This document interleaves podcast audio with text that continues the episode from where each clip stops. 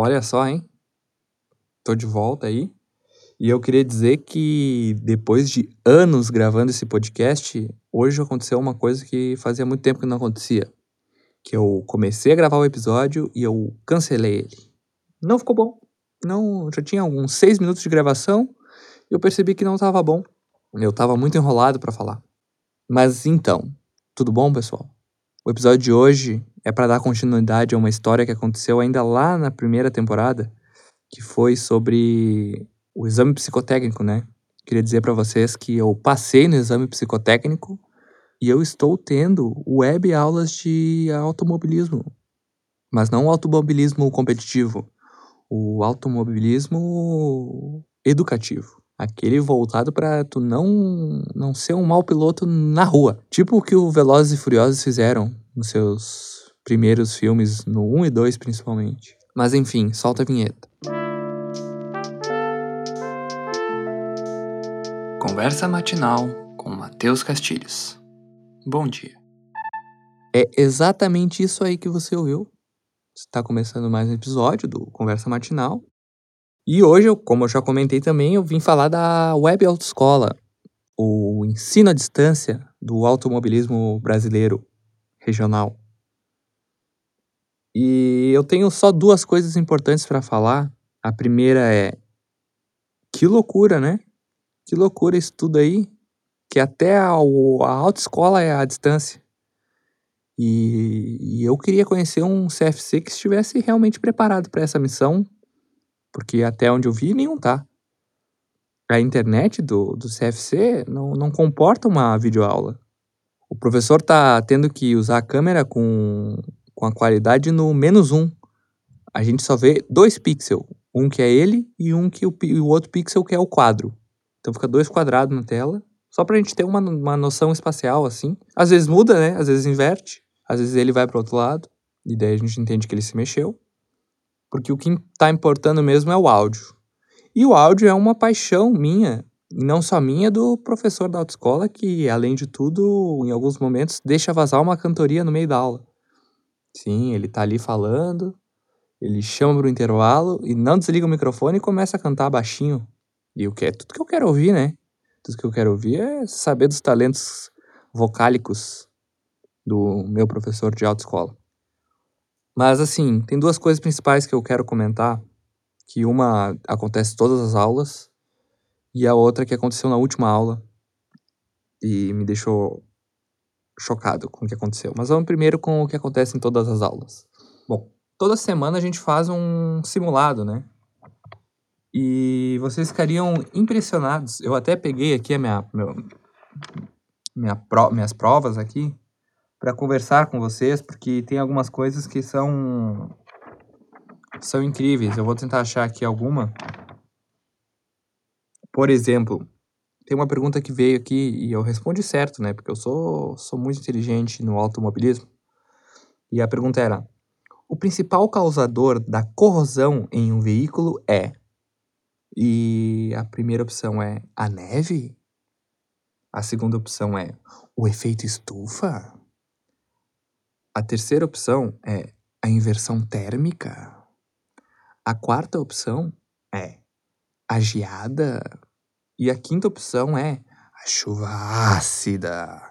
Assim, primeiramente, fiquei chocado com essa história de chuva ácida. Fiquei preocupado, primeiramente, porque eu imaginei a galera derretendo, derretendo com a chuva ácida. Mas descobri que não, tá aí, tá rolando o tempo todo uma chuvinha ácida. Vocês têm noção disso? Tá chovendo ácido. Tá chovendo ácido e a gente tá regando planta com isso. Tá? Nem era essa questão mesmo que eu queria achar, mas impressiona como algumas alternativas são assustadoramente assustadores. Por exemplo, para evitar a poluição sonora, os toques na buzina devem ser. E a alternativa que mais me chamou a atenção é breves como um alarme, perturbando o sossego público. Imagina, imagina aqui uma buzinadinha como um alarme perturbando o sossego público. E eu tenho que imaginar isso para responder certo. Enfim, gente, isso é só duas questões da, da prova aí que eu quis trazer para vocês. Mas só pra gente pensar, né, que tem alternativas que você fica impressionado. Mas, novamente, esse não era o assunto principal. O assunto principal aconteceu na, na última aula. O professor chegou, tranquilão, para mais um dia de aula, com a sua câmera de, de péssima qualidade, infelizmente, né? A autoescola não propôs um equipamento de melhor qualidade. Porém, nesses pixels, pixels que apareciam, que era possível ver o professor, um deles aparecia o cabelo dele e o cabelo estava com uma parte de trás arrepiada. Uma leve ondulação. E durante a aula inteira ele tentou arrumar aquilo, baixar aquela, aquela pequena ondulação. O que não foi possível, né? Porque quando o cabelo não quer, não tem o que fazer. E ele tomou uma decisão que eu jamais pensaria que alguém tomaria, que foi de pegar uma tesoura no meio da aula, enquanto explicava sinaleiras, sinalização, vertical, horizontal e não sei o que lá, enquanto explicava sobre sinalizações, ele puxou uma tesoura escolar e cortou o próprio cabelo. Ele pegou uma tesoura escolar e cortou o próprio cabelo no meio da aula. Teoricamente, tirando aquele pequeno volume de cabelo que sobrou. Mas o que aconteceu mesmo não foi isso, ele apenas cortou um pouco de cabelo e aquele volume continuou lá. Então ele cortou outro cabelo, não o que ele queria cortar. E eu não tenho como continuar esse episódio, entende? Porque para mim isso é o máximo que pode acontecer numa web autoescola. É tu aprender que tu não deve cortar teu próprio cabelo de frente para uma câmera de baixa qualidade, porque tu não sabe o resultado. Eu acho que esse é o principal ensinamento que eu tenho para passar para vocês hoje. E é isso, web autoescola, só para atualizar vocês. Eu já já tô preparado para dirigir. Sinto que estou preparado. As provas teóricas eu estou respondendo tudo certo. Não tudo certo, mas o suficiente. Porque tem algumas questões que me incomodam. Vou, vou dar um exemplo aqui, ó. Ah, não sei o que lá, durante um. se depara com uma situação onde alguém está com um, objeto estranho perfurado na pele. O que você faz? Eu não faço nada, me desculpa, não tenho capacidade. Mas segundo a autoescola, eu teria que retirar aquele, aquele corpo estranho que está cravado no olho da pessoa, na perna, e tapar com um, um pano limpo. Como é que eu vou fazer isso? Não tenho estrutura. Então eu não sei o que fazer. Não sei se eu estou preparado para dirigir só por causa desse motivo. Porém, na questão de direção mesmo, eu queria contar para vocês que eu já dirigi uma vez, duas para ser precisamente. Uma foi em Cazuza Ferreira. Eu nem sei se eu já não comentei isso no outro podcast, no outro episódio.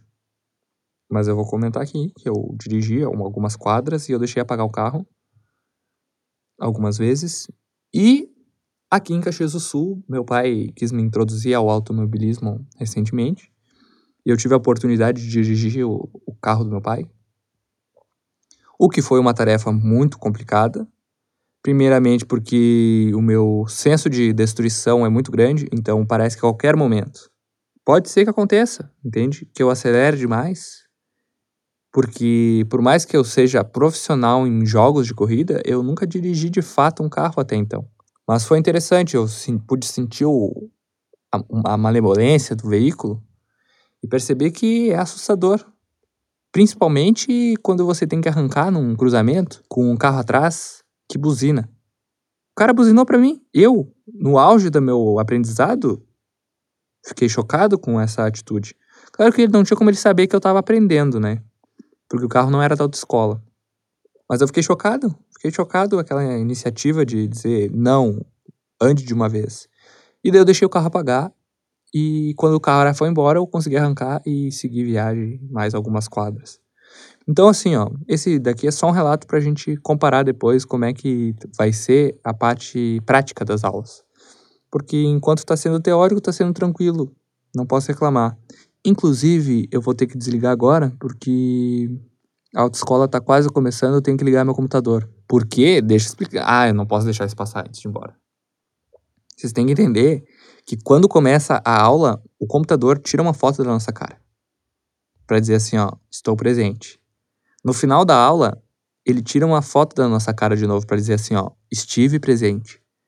Porém, durante a aula, pode acontecer de ele tirar uma foto sua. E se tu não tiver ali, o que, que tu vai fazer? Como é que tu vai comprovar? Então tu fica durante todas as três horas de aula tenso, achando: será que perdi a chance? Será que a foto já tirou e eu não estava olhando para a câmera? Ou será que vai ser daqui um segundo e eu não vou estar distraído? Enfim. Nem tem fim direito isso. É só, só isso mesmo. É só assustador. E como eu não quero me atrasar, afinal eu tenho que tirar minha foto do início. E eu ainda não pentei meu cabelo para isso. Mas enfim. Um bom dia.